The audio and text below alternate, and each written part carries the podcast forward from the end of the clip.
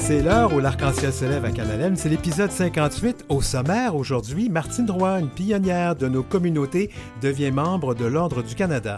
Le Vatican prêt à bénir des unions de même sexe, mais à certaines conditions. À la chronique aux petits soins, on parle de dépistage d'ITSS et Heartstopper et Samura, Danny et moi à la chronique Lire c'est queer. L'heure où l'arc-en-ciel se lève du 8 janvier 2024, nous, on n'a pas attendu le Vatican, nous sommes déjà bénis par votre fidélité.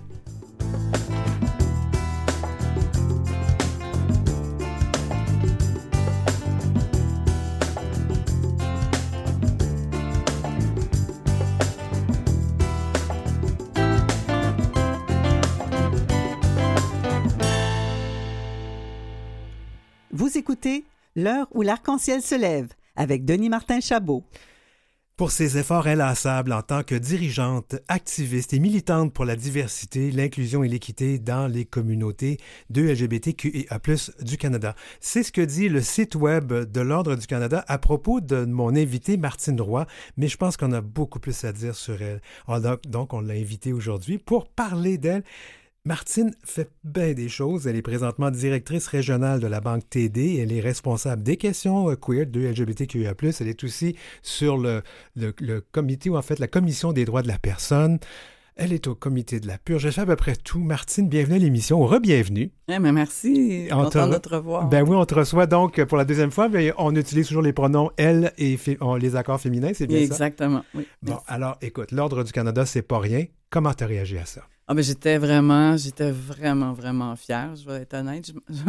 J'étais triste que mon, mes parents n'étaient pas là parce que ça aurait été les premières personnes à qui j'aurais communiqué. Ah. Euh, mais pour moi, c'était vraiment. Euh, c'est très représentatif étant une Québécoise, montréalaise, francophone. Tu as tout le temps l'impression que ça arrive au reste du pays. Parce que c'est l'ordre du Canada. Et euh, de finalement être reconnu comme ça, puis aussi d'avoir par écrit, noir et blanc, de LGBTQ+. Ça, pour moi, c'était important. Euh, c'est une première, je pense, ça? Hein? Moi, j'en ai, je ne l'ai jamais vu avant. Euh, wow. et de, puis mon épouse a fait une vérification là, pour essayer de voir. C'est sûr qu'il y avait peut-être des gens de la communauté, mais ils n'étaient pas nécessairement out euh, qui ont reçu. Mais... mais toi, on te reconnaît pour ça, pour ce que tu as fait au sein de nos communautés. Exact. C'est pas rien. Martine, euh, je pense que on va parler aux gens de qui tu es parce que certaines personnes ne sont peut-être pas au courant parce qu'elles sont au monde un petit peu plus tard que nous. Mm. Mais à l'automne dernier, il y a un documentaire qui s'appelle La Purge, la sombre histoire, qui a raconté, je pense que le, le plus le parcours horrible que tu as vécu et d'autres personnes aussi, mais on a parlé de toi parce qu'on a, on a vraiment parlé de ta vie alors que tu étais dans les forces canadiennes. Martine, tu as été renvoyée des forces parce que tu aimais les femmes. Et ça, c'est arrivé en 83 et tu n'avais que 19 ans. Qu'est-ce que ça a fait dans ta vie, ça? Mais ça a tout changé. Euh, puis c'est ça que j'essayais d'expliquer. Ça a changé ma perception, euh, quasiment du bien et du mal. Il faut comprendre qu'on euh, on se faisait pas juste renvoyer ou quand j'ai dit on se faisait arrêter. Ouais.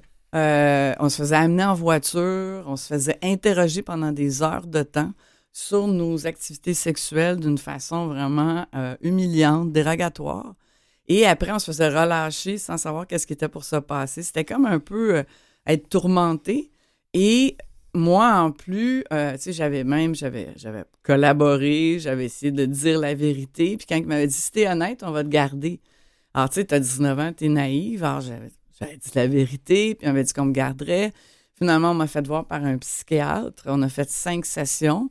Euh, j'ai raconté les mêmes choses et tout. Moi, j'étais sûre que tout allait bien, tellement que j'étais assistante médicale. J'avais décidé que je voulais pas continuer assistante médicale, faire un autre métier. Et là, ils me sont arrivés pour me dire Hey, on veut te garder, on veut renouveler ton contrat. Ah. J'étais là. Vous êtes sûr?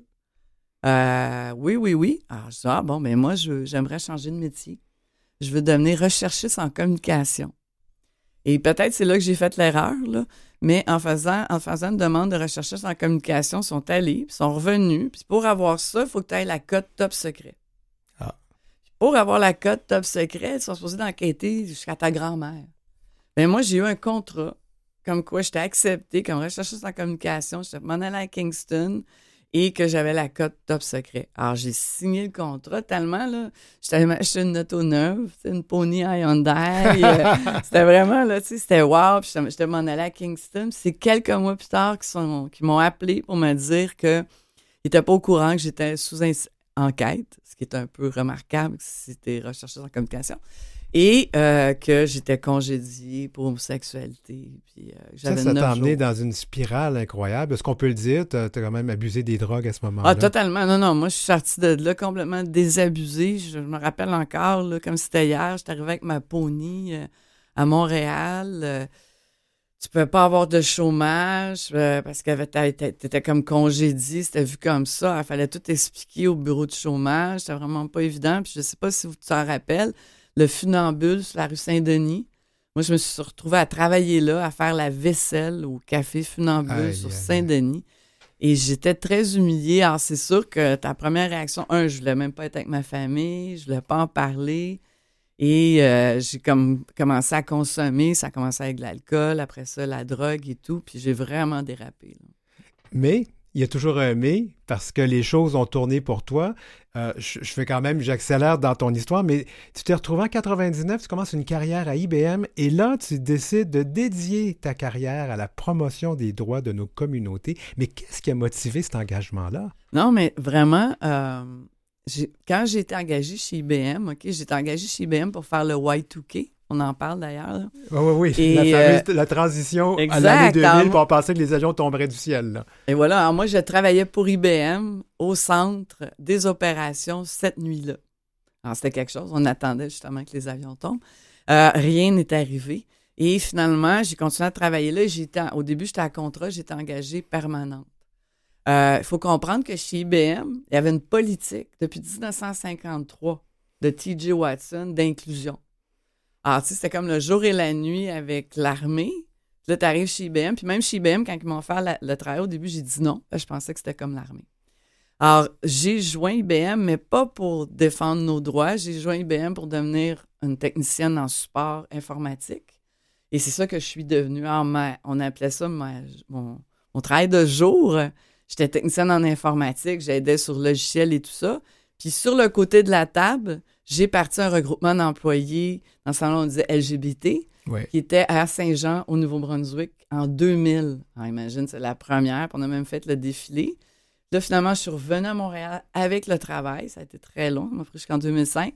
Quand je suis arrivée à Montréal, il n'y avait pas de regroupement d'employés LGBT à Montréal. Il y en avait un depuis 1995 à Toronto, puis il n'y en avait pas à Montréal. J'ai parti à Montréal. Les choses changeraient. C'est comme ça. Puis là, j'ai parti faire tout travail, mais c'était tout à côté, c'était tout du bénévolat. Je n'étais pas payée pour faire ça.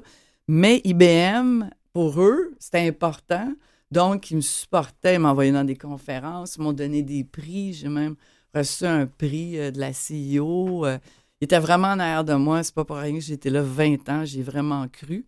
Et aussi, c'est de là que j'ai développé le principe qu'on fait partie des affaires. On n'est pas un groupe à part. C'est ça. Et tu parti, puis il y en a, on pourrait en dire tellement, tu été présidente de la Fondation Émergence, qui n'est pas rien non plus, de Laurent McKitchen. Donc, tu parti fierté au travail. Mais là, il s'est passé quelque chose. À un moment donné, tu t'es dit, ça n'a pas de bon sens. Ce qu'on a vécu, tu n'étais pas toute seule. Tu t'es rendu compte qu'il y avait, on parle de 9000 personnes qui, entre 1950 à peu près, ont été exclues, et 1982, ont été exclues des forces, 92, pardon, des forces armées canadiennes, de la Gendarmerie royale et de la fonction publique. 30 000 ont été fichés comme étant des personnes queer. Et tu as, vécu ça et là, tu te rends compte, toi, tu l'avais vécu, tu te rends compte que tu n'es pas toute seule, puis tu as dit, il faut faire quelque chose. Mais c'est ça. C'est parce que c'est comme, tu sais, tu es là à défendre les droits à partir de Fierté au Travail Canada, comme tu dis, présidente de la Fondation Émergence. Puis d'ailleurs, dans ce temps-là, j'étais présidente de la Fondation Émergence. J'étais là trois ans. Puis j'ai comme frappé un mur parce que quand j'ai rencontré une personne qui avait vécu la même chose que moi, ça m'a comme ramené. Là, je me suis dit, coudon, tu peux pas continuer comme ça à défendre puis pas régler ça.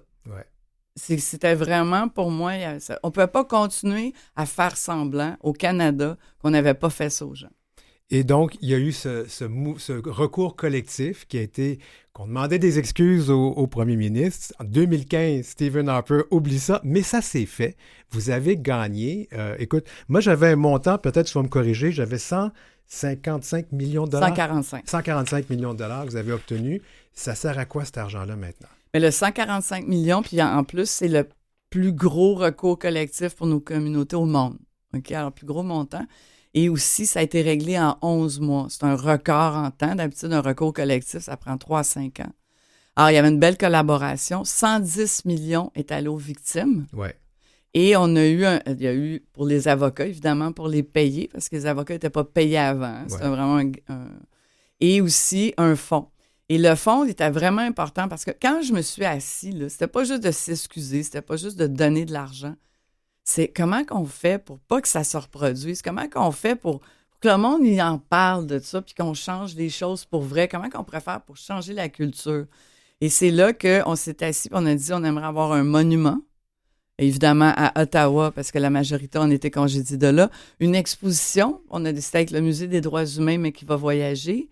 Une médaille qu'on a faite, la citation de la fierté, et aussi qui a toutes les huit couleurs. On a fait aussi un état des lieux de tout le fédéral avec des recommandations. D'ailleurs, c'est Fondation Émergence et Égal qui avait gagné le contrat puis qui ont fait ça.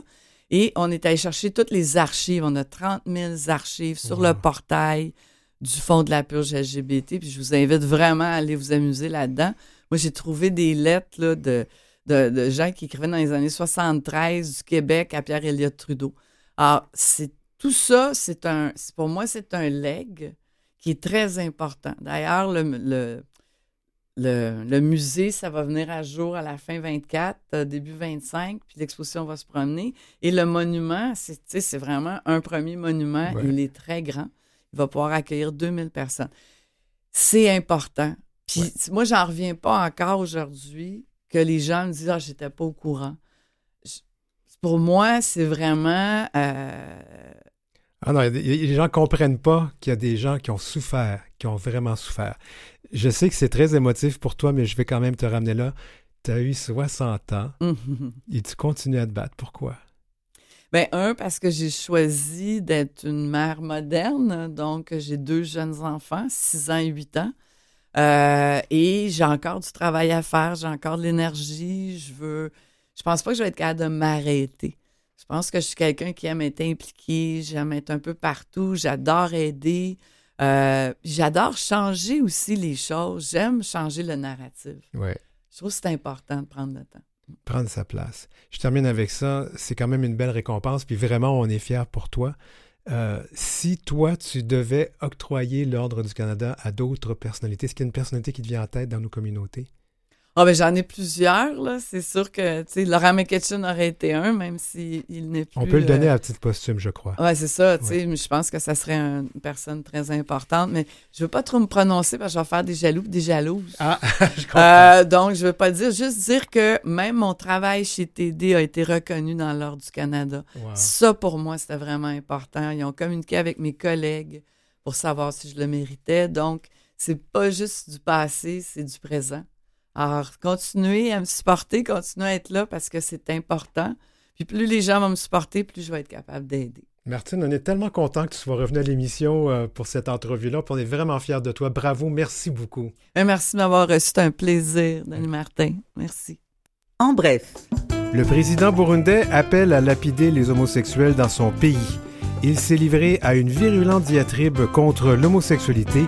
Il dit que le mariage homosexuel est une pratique abominable, des couples gays qu'il faut lapider car ils ont choisi le diable et attirent la malédiction divine. Rappelons que les relations entre personnes de même sexe sont sanctionnées de peine allant jusqu'à deux ans de prison au Burundi, pays de l'Afrique de l'Est. Source Fugue. Vous écoutez L'heure où l'arc-en-ciel se lève avec Denis Martin Chabot. L'Église catholique euh, permet désormais la bénédiction de couples de même sexe par un prêtre ou un diacre, mais à certaines conditions. Est-ce un pas vers la célébration un jour des mariages pour les conjoints ou conjointes de même sexe? Pour en discuter, je reçois l'abbé Pierre Gingras, curé de la paroisse Notre-Dame de Foix à Québec. Ben, bonjour, bienvenue à l'émission. Bonjour, Monsieur Chabot. Oui, vous allez bien? Oui, très bien. Merci beaucoup d'être là. Alors, je sais que vous accompagnez spirituellement un groupe d'échange et de discussion, Devenir un en Christ, qui permet à des chrétiens concernés par l'homosexualité de cheminer dans la foi. Alors, c'est quoi un petit peu ce groupe-là? Ah, ce sont des, chrétiens, des chrétiennes qui euh, euh, pour qui la foi euh, en Christ est importante et des gens qui non seulement ont le goût d'une démarche spirituelle, mais ont aussi ce, ce désir de, de euh, je dirais, de, de, la communion, de se retrouver, mais pour partager leur foi. Donc, euh, oui, allez-y, je continue. Bien sûr, c'est un groupe là, de, euh, à Québec qui est encore un peu, j'oserais dire, dans, dans ses premières euh, données. Oui, oui, je ne sais pas que vous êtes en j'ai l'impression d'avoir perdu le son. La déclaration, on va y aller justement, euh, la déclaration fiducia supplicane, si je le prononce bien, publiée le 18 décembre dernier au Vatican, permet la bénédiction de couples de personnes de même sexe par un prêtre ou un diacre au sein de l'Église catholique. Il faudrait peut-être expliquer de quoi s'agit-il ici? D'abord, euh, on ne parle pas de mariage, mais on parle de bénédiction. Alors, euh, euh, ce qui est intéressant, c'est toute l'innovation pastorale et la contribution là, à, ce domaine des bénédictions. Bon, on sait que les sacrements sont quand même définis, et on sait que le mariage, c'est une institution qui est euh, euh, la reconnaissance d'une union entre un homme et une femme en vue, bien sûr, de l'accompagnement mutuel, mais aussi de la procréation. Alors ça, ça ne change pas au niveau de la, doctrine catholique, mais il y a, cette avancée euh, qui nous permet de faire, je dirais, euh, comme c'est mentionné dans le texte, de faire l'effort de développer et d'enrichir le sens des bénédictions. Et on sait que euh, la bénédiction, elle peut se donner et j'oserais dire pas à n'importe qui, oui, à n'importe qui, parce que euh, c'est un appel à la miséricorde, à la, présence de Dieu. Et euh, pour cela, ben, il n'y a pas de, il n'y a pas de, de frontières. Mmh. Et ce qui est intéressant de voir, c'est que euh, le pape, dans, cette, euh, dans ce document, exhorte euh, à ne pas perdre la charité pastorale qui doit passer par toutes les décisions et nos attitudes et à éviter de nous constituer en juges qui ne font que refuser, rejeter, exclure. Mais, Alors la bénédiction vient comme ouvrir la porte. Bon, on comprend que euh, l'Église, c'est une institution qui évolue lentement, et actuellement, ben, il y a cette porte ouverte que je trouve, moi, très importante et très, très agréable pour euh, euh, les gens qui s'unissent et qui sont de même sexe. Mais euh, on parlait de certaines... C'est quoi les conditions là, pour qu'un couple de même sexe obtienne la bénédiction de leur curé de paroisse, par exemple? Qu'est-ce qu'ils doivent ou qu'est-ce qu'elle doit faire? il faut que, il y a, rien de toute façon comme euh, toutes les bénédictions, il y a rien de trop liturgique là, et euh, faut pas que ça s'apparente à des rites de mariage. Ok. Donc, bon, de la même façon euh, euh qu'on bénit euh, euh, des familles, qu'on bénit des enfants, qu'on bénit des parents, qu'on bénit la bénédiction du jour de l'an, par exemple. Bon, alors la bénédiction, c'est d'abord un appel à cette présence de Dieu, puis en même temps, c'est cette euh, cette montée vers Dieu qui nous permet de, de, redire notre confiance en lui, puis euh, de, de, vouloir, de souhaiter sa présence à ce que l'on fait, à ce que l'on est. OK. Donc, c'est vraiment inédit, là, parce qu'on n'a jamais vu l'Église faire ça auparavant. C'est, quand même, vraiment euh, un changement, là. Dans. Oui. Moi, j'y vois d'abord un fruit, là, sans que j'ai lu tous les documents relatifs au dernier synode, qui d'ailleurs n'est pas terminé. Mais c'est une avancée qui est assez euh, extraordinaire. Parce que, euh, bon, vous, je prenais un petit peu là, la, nouvelle du, Burundi, où on, on invite à, lapider, à lapider les, les, les, les, gays, les couples homosexuels, qui relèvent, euh, selon le, le, le, mot du président, de, du diable. Ouais. Bon, euh, je pense que l'Église euh, fait un bout de chemin assez important. Euh, mais cela dit, à On peine... n'a jamais été jusqu'à lapider. Non, quand même. Mais à peine publié, il y a des évêques justement d'Afrique, mais aussi d'Europe qui annoncent qu'ils ne l'appliqueront pas. Euh, cette fronde conservatrice peut-elle avoir raison de l'ouverture euh, du pape François, qui est quand même un pape progressiste, qui s'est vraiment démarqué en 2013 en disant qui je suis, moi, pour juger une personne gay? Oui, oui. C'est sûr que, bon, il y a de l'opposition parce que euh, chaque culture n'évolue pas au même rythme, mais il faut se rappeler que l'Église est universelle. Elle s'adresse à tous dans le respect de ce que chaque culture est. Mais euh, moi, je pense pas que ce groupe d'opposants euh, finisse par avoir raison sur euh, cette ouverture que l'Église vit et ce que, que l'Église fait là. Et on a affaire quand même euh, au dicaster de la doctrine de la foi. Alors, c'est pas, c'est pas la commission pour la liturgie, là. Oui. Euh, C'est quand même un dicaster qui est, qui est drôlement important dans tout l'Église. à fait, tout à fait. C'est pas rien, là. Le- dans la, la- c'est quand on y va dans l'affirmation des données de la foi chrétienne. Oui, c'est vraiment pas rien, là, cette affaire-là. Vous avez raison. Euh, moi, j'aimerais quand même vous amener aussi sur le fait que ce changement-là est certainement bienvenu euh, pour euh, beaucoup de personnes de nos communautés. Euh, pensez-vous que ça va les rassurer quand même? Parce que, tu sais, on, on- on se rappelle là, que jusqu'à tout récemment, ils étaient rappelés de leur état de péché grave, euh, avec des mots très durs. euh, alors, pensez-vous que ça, ça va ramener ou du moins réconcilier beaucoup de personnes de, nos communautés par rapport à, l'Église catholique? Ah, Est-ce qu'on peut parler de réconciliation?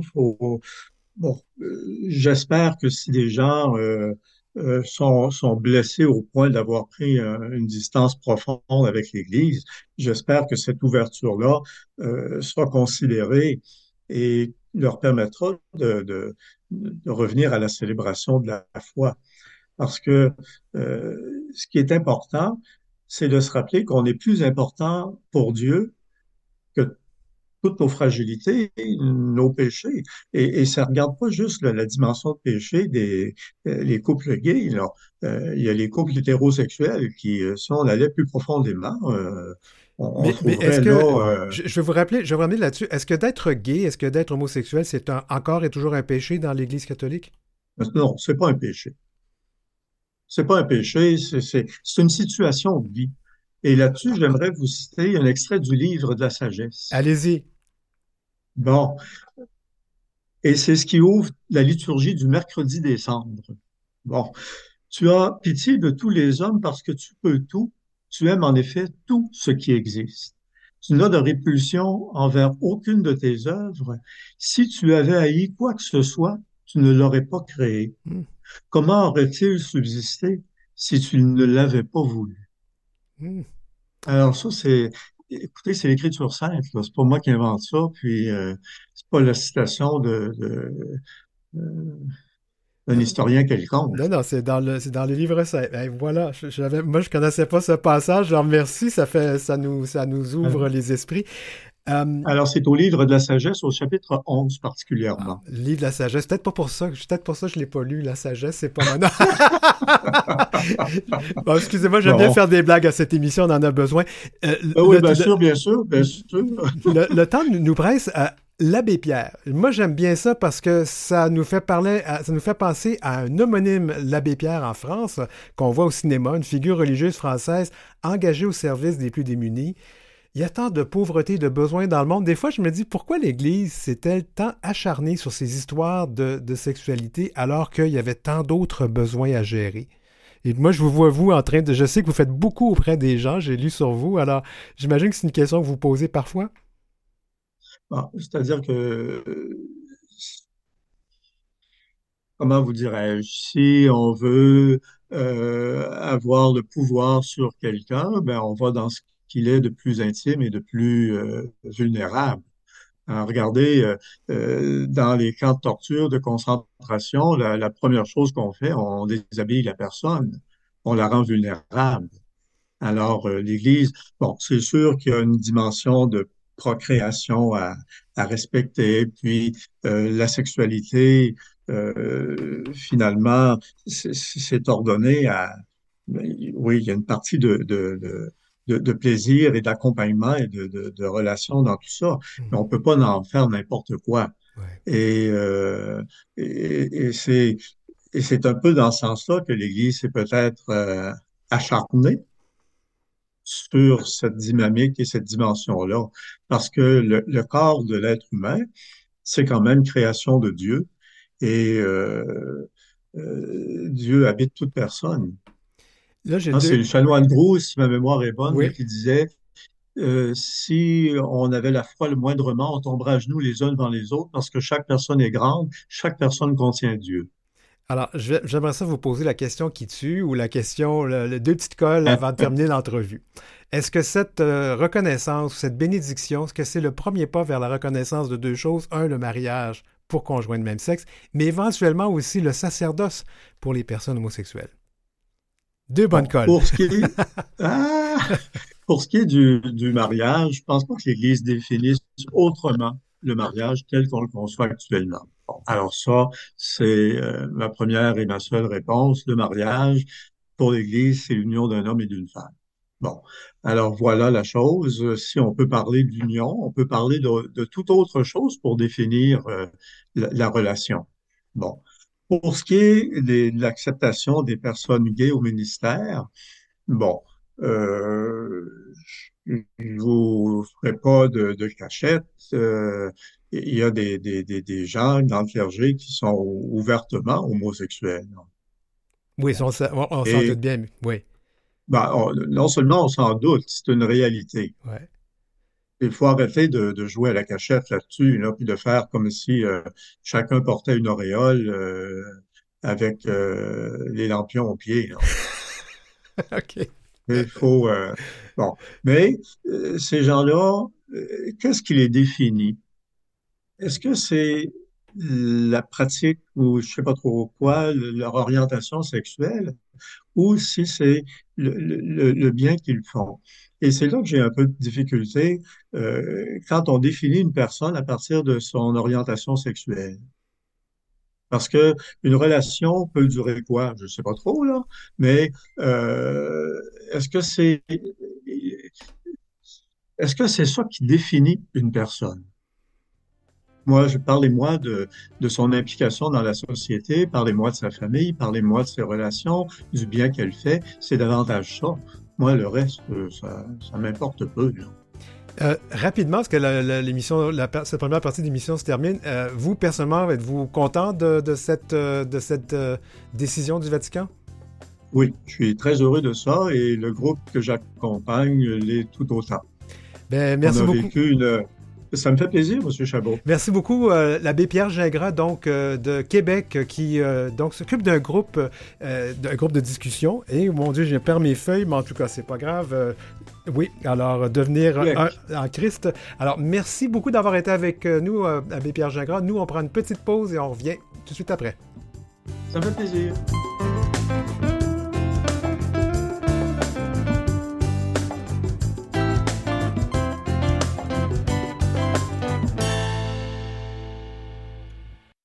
C'est l'heure où l'arc-en-ciel se lève avec Denis Martin Chabot. Oui, on est de retour à cette heure où l'arc-en-ciel se lève. En cette deuxième partie, on va parler d'ITSS, de prévention, de dépistage à la chronique aux petits soins. Puis on va parler aussi de deux livres, Heartstopper et Samira, Dani et moi, avec donc euh, Brian, Brian Saint-Louis.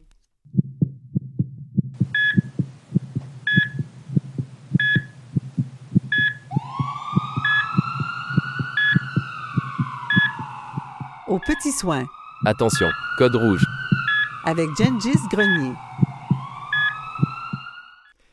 Salut Gengis. Bonsoir Denis Martin, comment ça va? Ça va bien, bonne euh, heureuse année, hein? c'est notre première fois en 2024. Oui, on ouvre 2024 aujourd'hui. T'as passé un beau temps des fêtes Denis Martin? Oui, j'ai été très sage, pas vrai. c'est bon ça, c'est bon. Alors aujourd'hui on va parler de dépistage d'ITSS. Oui, un peu l'ABC euh, des, euh, des, des ITSS. Il y a des choses que on doit partager comme information. Il y a des patients des fois qui viennent nous consulter puis, euh, ils viennent pas nous consulter nécessairement au bon moment. Ah. Fait qu'aujourd'hui, je me suis outillé de deux rayons de soleil dans notre communauté, dans notre dans notre quadrilatère de, médical et de soins infirmiers dans le centre-ville. J'ai euh, l'heureux plaisir de vous annoncer que je, on est on est accompagné de Martin, de Dr Elise Fazville et de l'infirmière Camille Anger. Bonsoir, comment ça va? Ben, ça va bien, bonsoir. bonsoir, ça va bien. Ouais, c'est deux, c'est deux femmes, deux professionnels incroyables avec lesquelles j'ai eu la, j'ai eu la chance et Euh, j'ai j'ai été choyé de pouvoir avoir collaboré pendant huit ans. Même encore, des fois, ça nous arrive encore de se consulter. Puis, je les invite aujourd'hui pour avoir une réflexion là-dessus parce que j'ai pas, j'ai moi-même pas toutes, en fait, les, les Ah, ben là, réponses tu de. T'as pas toutes les réponses. Non, j'ai pas toutes les réponses, puis euh, je vais être sûr de pas dire euh, trop, euh, de pas m'écarter un peu euh, dans le dans un prof- dans un processus de, de réflexion. Je vais être sûr d'avoir les les bonnes réponses. Je vais lancer la piste, puis euh, je sais que Dr Sasseville puis euh, Camille vont pouvoir, euh, on va pouvoir aussi en rire un peu parce que oui, les filles, vous êtes d'accord, on nous consulte des fois pas au bon moment, right? C'est vrai. C'est très vrai. Ouais, ok, c'est bon. C'est que c'est pas moi qui euh, qui euh, qui se l'imagine.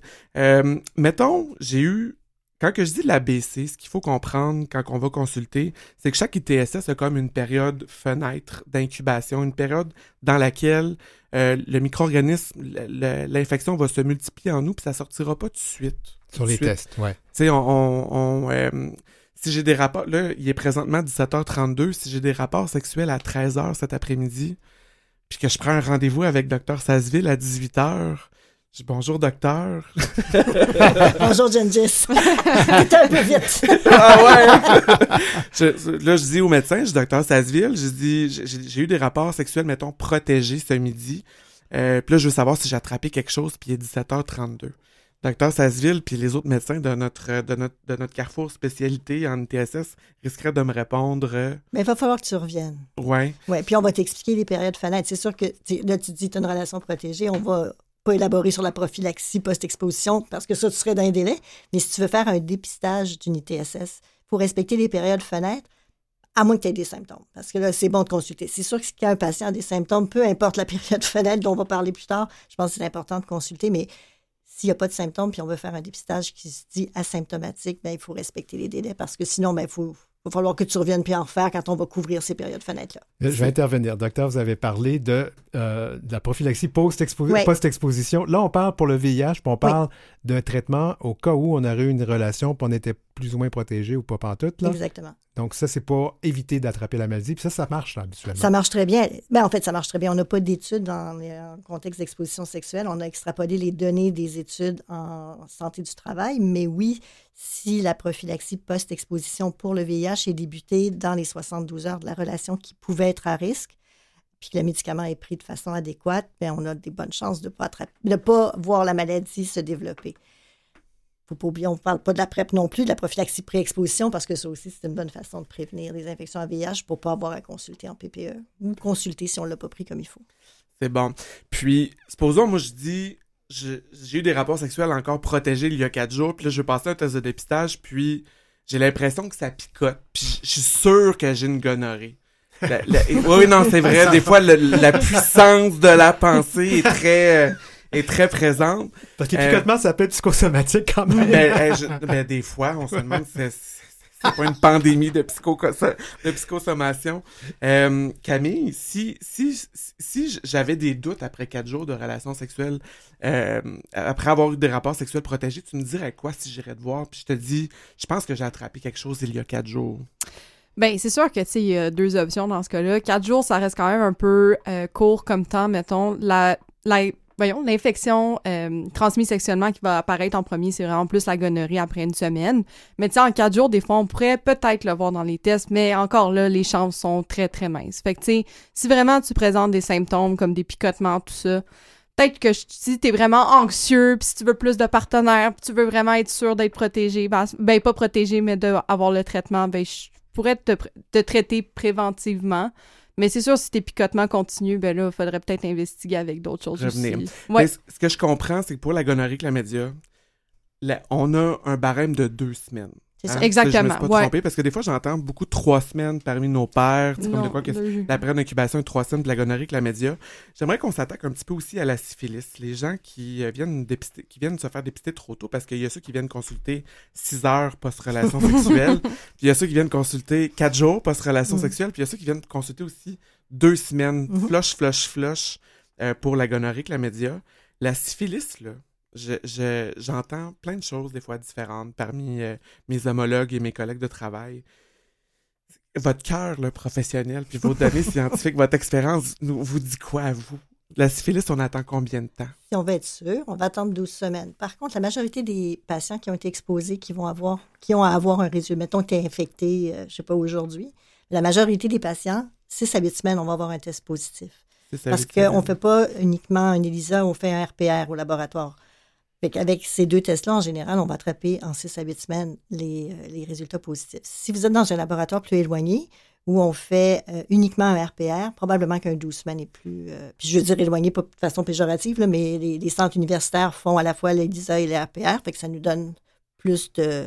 Là, vous me voyez venir, hein? Non? On RPR. Ben oui. C'est ça. Ben oui, faut expliquer hein, quand tu commences quelque chose, Oui, c'est vrai. Fait que, en fait, le- la, la syphilis, c'est une maladie euh, complexe et compliquée à dépister. Pas, pas dans le sens de traitement, mais dans le sens du dépistage. C'est quand même compliqué. Puis même des fois, je vous dirais qu'on s'arrache encore les cheveux, mes collègues et moi, à se dire, mon Dieu, est-ce que c'est un nouveau cas? Est-ce que c'est un ancien cas? L'ELISA, c'est la mémoire, en fait, d'une syphilis. Si on a déjà fait une syphilis dans le passé, il y a des bonnes chances que l'ELISA reste toujours positif. Même s'il n'y a pas de nouvelles syphilis qui s'ajoutent. Le RPR, ça va vraiment plus mesurer la maladie active. Je dis ça, mais un patient, une personne qui a eu une syphilis, pardon, euh, par exemple, qui a un RPR au moment du diagnostic, à- parce que ça marche par multiple, là, qui est à 1 sur 256, mais il pourrait rester avec un faible RPR toute sa vie, 1 sur 1, 1 sur 2. Mais une nouvelle syphilis, là, il va passer comme à 1 sur 64.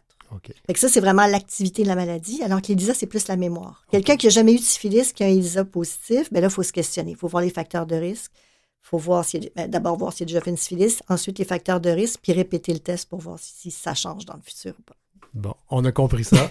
Ouais, mais... euh, C'est ma job, pense- hein, moi, je suis toujours en train de... mais, mais, mais- mais c'est bien parce qu'on a beaucoup de, de clientèle en plus qui arrivent des régions, puis ils ont été voir d'autres professionnels, puis l'ELISA a sorti positif, puis les, les médecins qui vont consulter ce que j'appelle dans nos sept couronnes de Montréal, ben ils vont se refaire traiter souvent Mhm. pour rien. Ouais. C'était déjà une syphilis ancienne, déjà une syphilis traitée.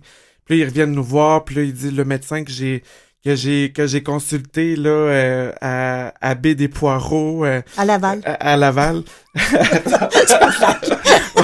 est méchants aujourd'hui.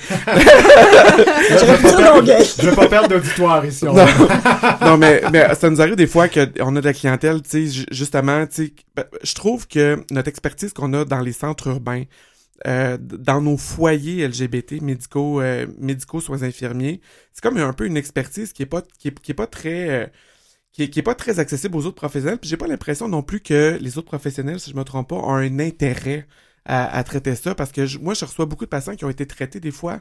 J'ai un patient qui s'est présenté l'autre jour dans mon bureau, il, il venait chercher sa cinquième dose de vaccin contre l'hépatite A. Il y a Il juste va être immunisé. ouais non mais là plus immunisé que ça. anticorps dans le, Deux- dans le plafond, là, tu. De- de- il y a seulement deux manufacturiers, deux doses par manu- manufacturier, tu sais. Puis pour la syphilis, on le voit beaucoup, les gens se, se font des fois surtraiter quand ils, quand ils quittent euh, les, euh, les, euh, les centres urbains. Moi, j'ai une dernière question pour vous, les filles. Euh, là, on a statué, la syphilis, ça peut aller jusqu'à 12 semaines avant que ça sorte dans le sang, fait qu'on parle d'un bon trois mois. Mhm. Si je me fais, si je me fais traiter aujourd'hui, pour savoir si j'ai bien guéri, j'ai bien répondu, ça c'est une autre chose que j'entends de mes homologues, de mes collègues, où ce que la réponse peut varier. Quand est-ce que je retourne faire mes prises de sang pour savoir si j'ai bien C'est facile. Trois mois. Un autre trois mois de plus, hein, c'est ça. C'est Non, pas- le faire précocement, ça, ça donne une fausse piste. Ouais. Parce qu'on peut pas se fier sur le résultat. C'est- c'est des, on a des guidelines qu'on suit pour savoir si une syphilis a bien répondu ou non au traitement. Fait que si tu le fais précocement, on peut pas. On n'a rien pour se, se prononcer. Puis le patient, il risque de se refaire traiter pour rien aussi, tu sais. C'est ça l'affaire. Ben, oui, pauvres eux autres. Ben, Non, c'est mais ça, c'est tu sais, deux c'est- c'est c'est injections des de bonnes injections, oui. là. Moi, quand Mm. j'y prépare, j'aurais pas le goût d'avoir ça, mettons. Puis pour, euh, pour euh, la clientèle anxieuse, justement, Camille, tu me fais penser à, Vas-y. à- à un point que je pensais. là, on- J'ai beaucoup de patients anxieux qui me disent Je sais que j'avais quelque chose à traiter, j'avais pas envie de venir vous voir parce que ça va faire mal. Je- justement, j'étais dans une des sept couronnes de Montréal. La dernière fois, je me suis. J'ai pas été capable de marcher pendant deux semaines. On l'entend souvent.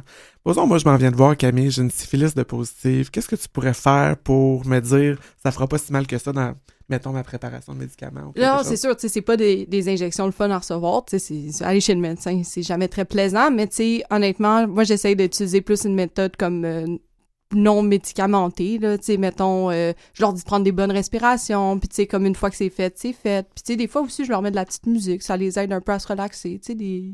Mais je sais que t'as un ingrédient secret dans tes seringues. Ah, ben oui, excuse-moi. c'est la xylocaline, ça gèle un petit peu quand tu l'injectes. Puis, puis ça fait quand même une différence. Ben hein. moi, les patients, ils l'ont vu, tu sais, ceux qui l'ont reçu il y a, mettons, 10 ans, puis qui mettaient pas xylocaline, qui est un petit produit qui aide vraiment à geler, tu sais, ils voient vraiment la différence, là. Ah oui, non, ouais, c'est ouais, ça. ils le voient, tu sais. Fait que, de ce que je comprends, si on a des rapports sexuels protégés, puis je veux être sûr qu'on s'entende ici pour Mhm. qu'on fasse un consensus, parce que des fois, j'en fais de la palpi- j'en fais de la palpitation cardiaque parce que on nous rend- on nous envoie de la clientèle trop rapidement, ils viennent pas consulter dans les temps. Là, les patients disent j'ai manqué une demi-journée de travail, il faut que je revienne dans la semaine prochaine ou dans deux semaines. Fait que si j'ai des rapports sexuels protégés, j'arrive pour savoir si j'ai attrapé quelque chose lors d'un rapport sexuel protégé, puis on s'entend. C'est à fait les, les chances que Là, je on me parle d'un rapport sexuel avec la- le préservatif. là. le préservatif, le Ouais. fameux condom. Ouais. Hey, ça existe encore, il en vendent encore en pharmacie, j'en ai vu aujourd'hui. Puis, oui, c'est vrai. Des rapports sexuels protégés, je peux, on s'entend, si je me protège, est-ce que c'est vraiment fiable de dire ou est-ce qu'on peut vraiment se référer à dire les tests sont aux trois mois ou quelqu'un qui se protège, est-ce qu'on pourrait lui dire venez nous voir six mois? On pourrait. On pourrait. Ça, tient compte du nombre de partenaires puis, puis du risque parce que souvent, c'est pas toutes les relations qui sont protégées. Les relations orales ne le sont pas. Mm. Il faut prendre ça en considération, dépendant du nombre de partenaires, des facteurs de risque des partenaires. Je pense bon. six mois, c'est une bonne idée. Il nous reste euh, une minute. J'aimerais ça qu'on termine sur une petite note, euh, une nouveauté qui, euh, qui est dans notre communauté. Encore dans l'ABC des ITSS, la PEP d'oxycycline. Ouais. Est-ce qu'on peut avoir un petit résumé en quelques secondes? Ben, la doxycycline est utilisée, on peut utiliser la doxycycline en prophylaxie post-exposition et pré-exposition, on va s'attarder sur la post-exposition pour protéger surtout contre euh, la chlamydia et la syphilis. Il y a des données scientifiques qui montrent l'efficacité de l'utilisation de ce médicament-là. Ça protège un peu contre la gonorrhée, mais je vous dirais que c'est pas son point fort. Euh, on recommande de prendre deux comprimés de doxycycline entre deux et soix- ben, pas entre deux, pardon, après maximum 72 heures de la relation qui pourrait être à risque. C'est pas efficace à 100 fait que s'il y a des symptômes, il si- faut consulter et faire des Si j'étais votre patient puis je prenais la Doxypep, est-ce qu'on pourrait juste faire les tests de dépistage aux six mois? Ça dépend toujours des facteurs de risque du patient. On va devoir terminer ça ici. Je voudrais remercier donc Gengis Grenier et ses invités, la docteure euh, Élise Sasseville et l'infirmière Camille Yanger. Merci beaucoup d'avoir été Merci de nous avoir invités. Merci. Vous écoutez L'heure où l'arc-en-ciel se lève avec Denis Martin Chabot.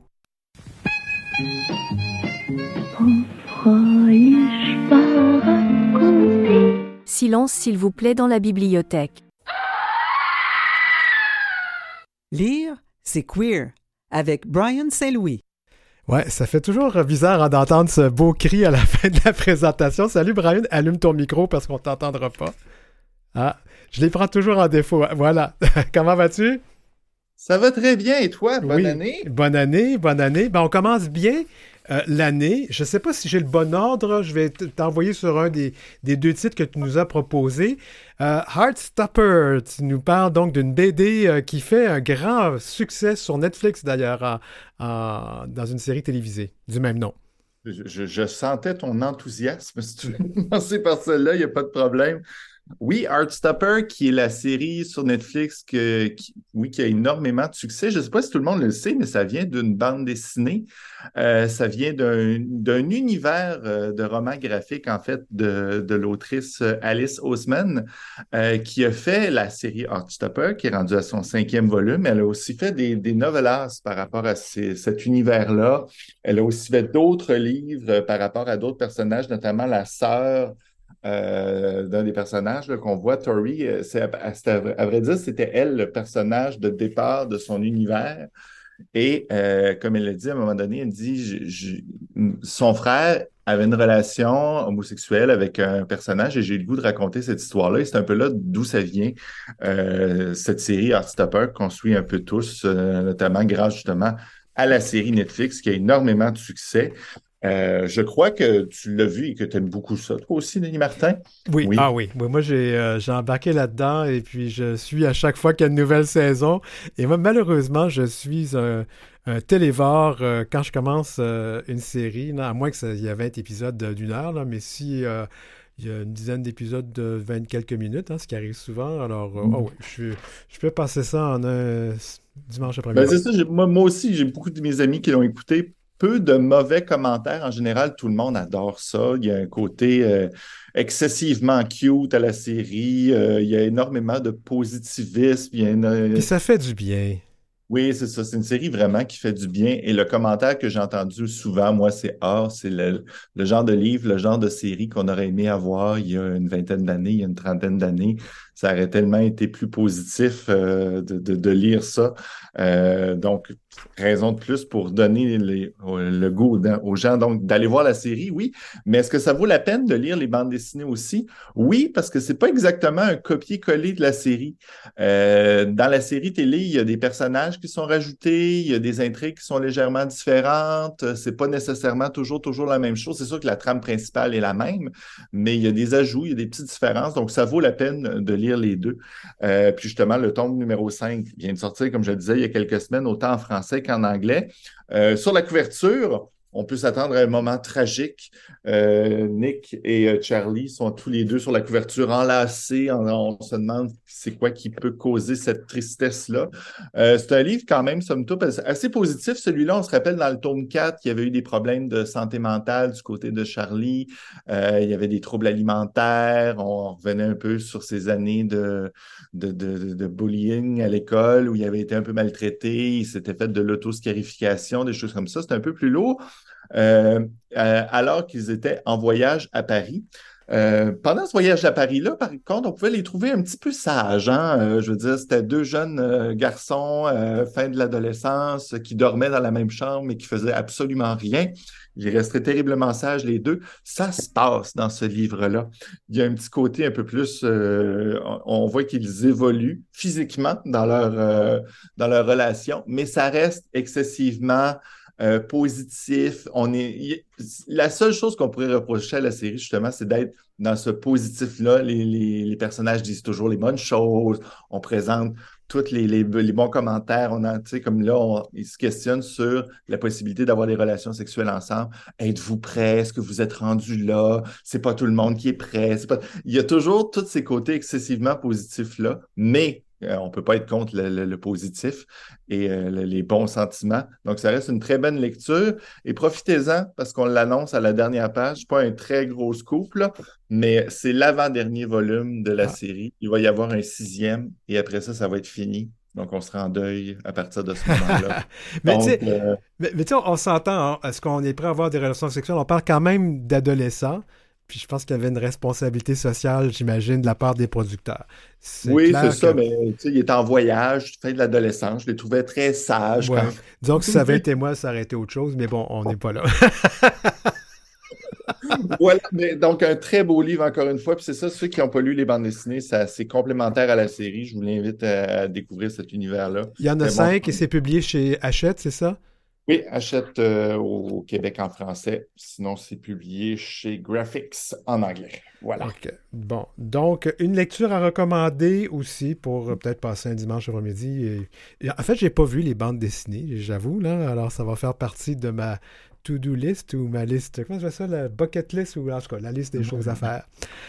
Oui, L'autre. c'est ça, évidemment, oui. Ouais, là, ben oui, c'est ça. C'est- un livre donc euh, que, que tu nous recommandes, si je comprends bien. Oui, voilà. Parfait.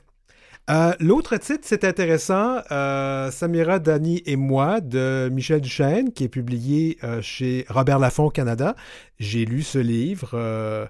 Et ben écoute, je te laisse aller sur la présentation de, de ce livre, puis on verra nos, nos commentaires à toi et moi. commentaires se rejoignent. Euh, Oui. ben, Michel qu'on- qui écrit beaucoup, c'est déjà son quatrième roman. Il a fait des séries télé.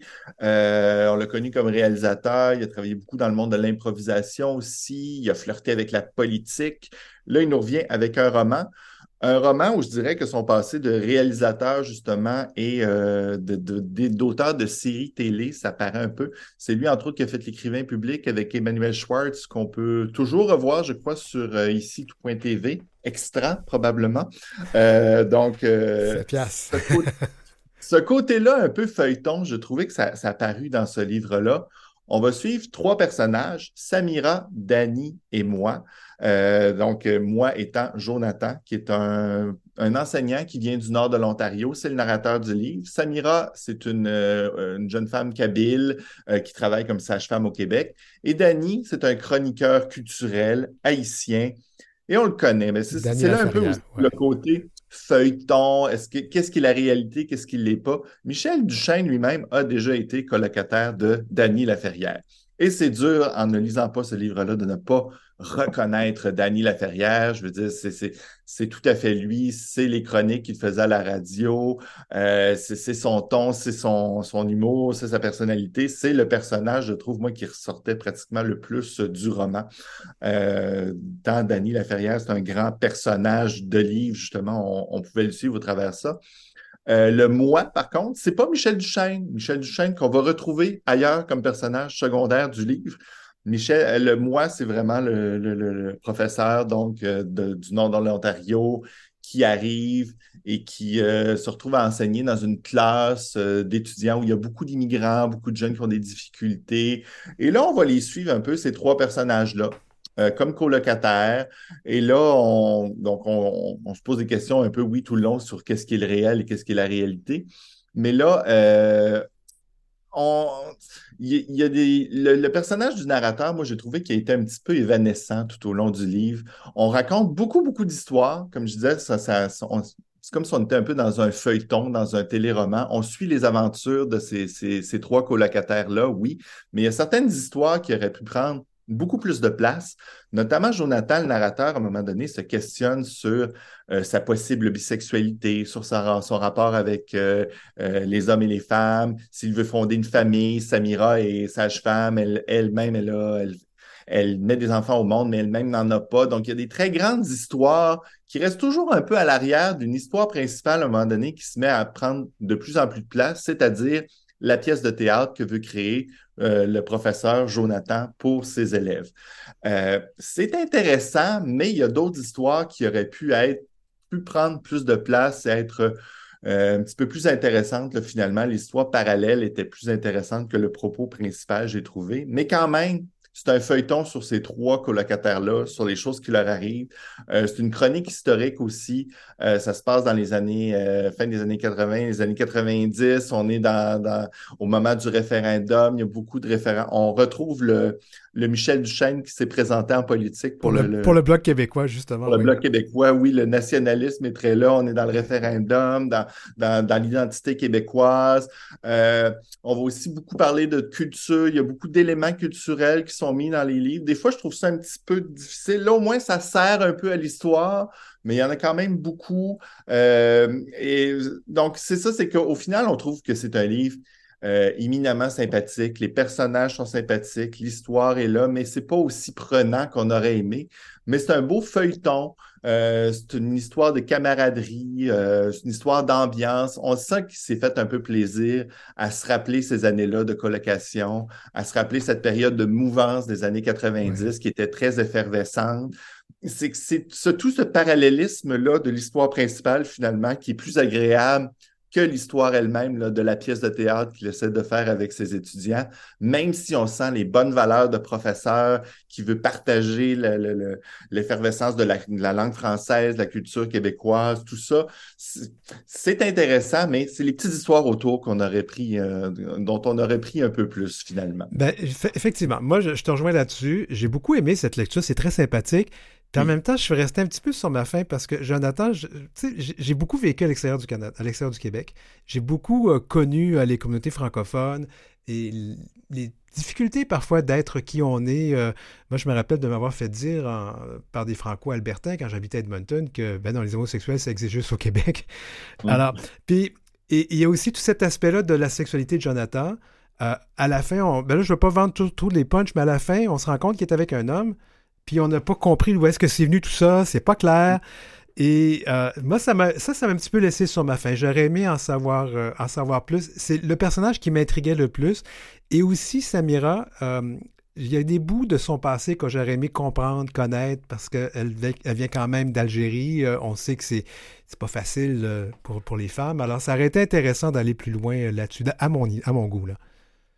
Ben, c'est ça, c'est Danny Laferrière qui prend beaucoup de place, alors qu'on le connaît déjà, lui, qu'on sait déjà son histoire, qu'on connaît déjà son travail comme chroniqueur culturel. On aurait aimé en apprendre un peu plus sur les deux autres, avoir plus de nuances, mais c'est ça, ça reste un livre quand même euh, qui est sympathique, euh, qui est vivant. Juste peut-être pas le, page turner euh, qu'on lit avec euh, qu'on n'est pas capable de se retenir de tourner les pages et de lire parce que l'histoire nous captive passionnément. Mais ça reste un livre, c'est ça, sympathique. c'est un beau voyage dans le temps un bel hommage à cette colocation-là, puis aux amis qu'il a, qu'il a eu, qui, et tout ce qu'ils ont vécu ensemble. J'essaie de me rappeler, je fais rapidement une petite référence. Ça me rappelle un peu le, livre, le roman de, de, Samuel La Rochelle, le dernier roman, Justine et, en tout cas, je me rappelle le nom de l'autre personne. Oui, c'est un petit peu... Justine et Elias. Voilà. Euh, Brian, merci beaucoup d'avoir été avec nous dans cette première chronique euh, littéraire de 2024. Ça me fait plaisir. J'espère que vous allez mettre ça dans vos piles de livres à lire si vous n'en avez, pas trop eu, bien sûr, comme cadeau de Noël. Ah, moi, j'en reçois régulièrement en cadeau ou en service de presse. Je sais pas si c'est pas toujours des cadeaux, mais en tout cas, c'est ça. Merci beaucoup encore. Au revoir. Merci, on se revoit bientôt. Bye.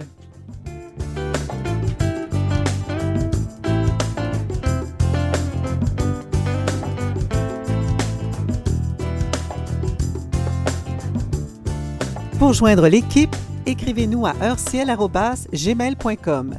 C'est heurciel en un seul mot et en minuscule, gmail.com. Suivez Denis Martin Chabot sur Facebook ou Instagram à DM Chabot auteur. Eh bien, merci à l'équipe. Godéric Trob et Marie Massé à la recherche, Maurice Bolduc à la mise en onde, Julie Curley pour le thème musical. Nous, on, donc, on sait tout pour cet euh, épisode 58 du 8 janvier 2024. Et je m'appelle Denis Martin Chabot. Merci d'avoir été là. De retour la semaine prochaine, même heure, même poste.